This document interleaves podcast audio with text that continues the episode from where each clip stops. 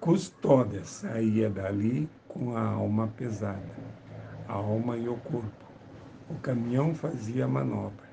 A poeira se levantava, encontrando-se com as mais poeira que já estava no ar, provocada pelos tratores. Custódia custou a subir no caminhão. Sua barriga doía. Alisou o ventre, sentindo saudade da criança que estava ali até uns dias antes. Havia sido uma violência, mas tinha medo de falar alguma coisa. As lágrimas caíam. Quis esconder o rosto nas mãos. Limpou os olhos e reclamou da poeira. Olhou em sua frente e lá estava sua sogra com a Bíblia na mão. O vento doeu-lhe outra vez. Sentiu sair de si uma golfada de sangue. Iria desmaiar. Abriu bem os olhos e só viu a poeira. Meu Deus, eu não posso desmaiar agora. Só tem ela, eu e as crianças. Não posso. Agarrou-se às últimas forças que tinha. O sangue borbulhava quente entre suas pernas. Eu preciso aguentar, é preciso viver. A poeira, a Bíblia, a sogra, as crianças, tudo estava ficando tão apagado, tão distante. O sangue borbulhando quente, será que havia sido o movimento para subir no caminhão? Olhou para os lados, procurando Tonho ele havia ficado em algum botequim da favela se despedindo do pessoal. Também ele ali ajudaria tão pouco.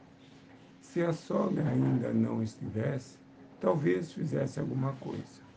Por que o Tonho deixava que a mãe mandasse tanto nele? Vem, velha e hipócrita, sempre com a Bíblia na mão. Custódia divisava somente o livro, aquele ponto preto ali na sua frente. Dentro da Bíblia estava escrito assim: É tu, mulheres, pairás em dores. O ventre dela doía. Havia parido uns dias antes do seu bebê, de quase sete meses. Parido entre dores e a força. Tonho chegara, chegara bêbado da rua Porém, ela nem ligava mais. Conhecera Tonho bêbado e casara com ele assim mesmo. Ele ainda era melhor que os outros. Trabalhava e só bebia aos sábados e domingo. Sábado, meio-dia, quando saía da construção, passava pelo armazém do seu landizeu, pagava a conta da semana anterior e fazia outra. O moleque, filho seu, que sempre estava ali, na rua, na bolinha de gude, levava os minguados mantimentos para casa. Tonho bebia o cansaço da semana anterior e o cansaço da semana posterior. Bebia pelo mísero salário, bebia pelas compras, os quilinhos de arroz quebradinhos, o feijão duro que era preciso pôr de molho, o açúcar que era regado durante toda a semana. As crianças viviam pedindo a custódia para fazer doce, mas o açúcar era pouco. Mal dava para o café raro e a mamadeira do menor. Os meninos eram inventíveis em tudo.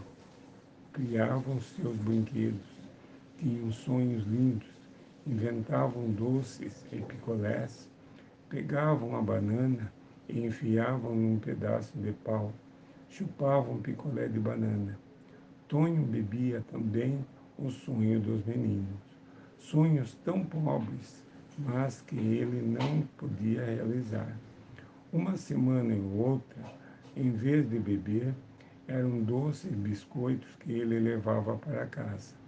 Então ficava de garganta seca, engolindo o ódio que tinha da vida. Eram os piores dias. Pelo menos bêbado, as coisas não eram tão cruas assim.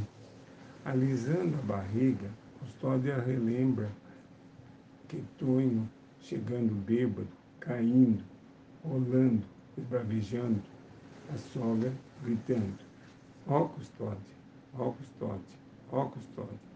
Vem segurar o Tonho. Ela barriguda, de sete meses, parecendo nove completos, segura o homem. Na confusão, empurrões, chutes e murro em sua barriga. O Tonho caindo, Custódia também, a sogra em cima dela. Custódia já tinha tido quatro filhos dele, quatro barrigas ao lado dele. Tonho nunca esbarrara nela sequer.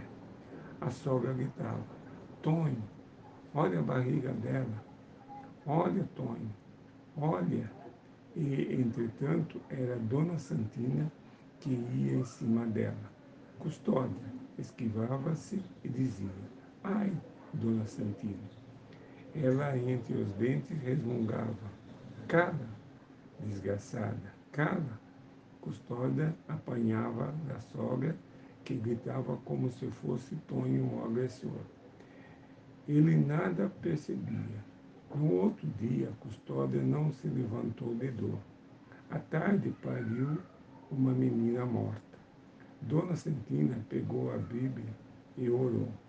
Enterrou a criança no fundo do barraco.